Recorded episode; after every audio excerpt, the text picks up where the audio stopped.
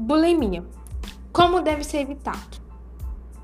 Para o tratamento é necessário o acompanhamento de profissionais como nutricionistas e psicólogos, para que sejam trabalhados e orientados novos hábitos para ter uma alimentação saudável.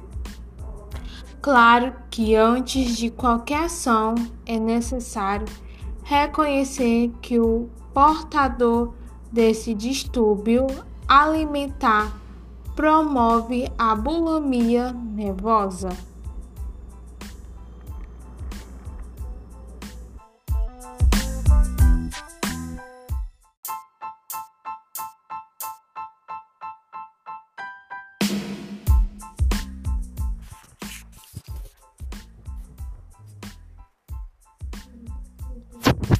Obesidade.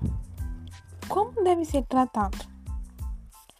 A mudança do estilo de vida, que compreende a reeducação alimentar, é a atividade física.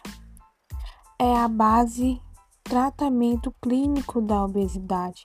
Sem ela, dificilmente se atingirá uma perda de peso necessária para melhorar a saúde, e muito menos essa perda será duradoura.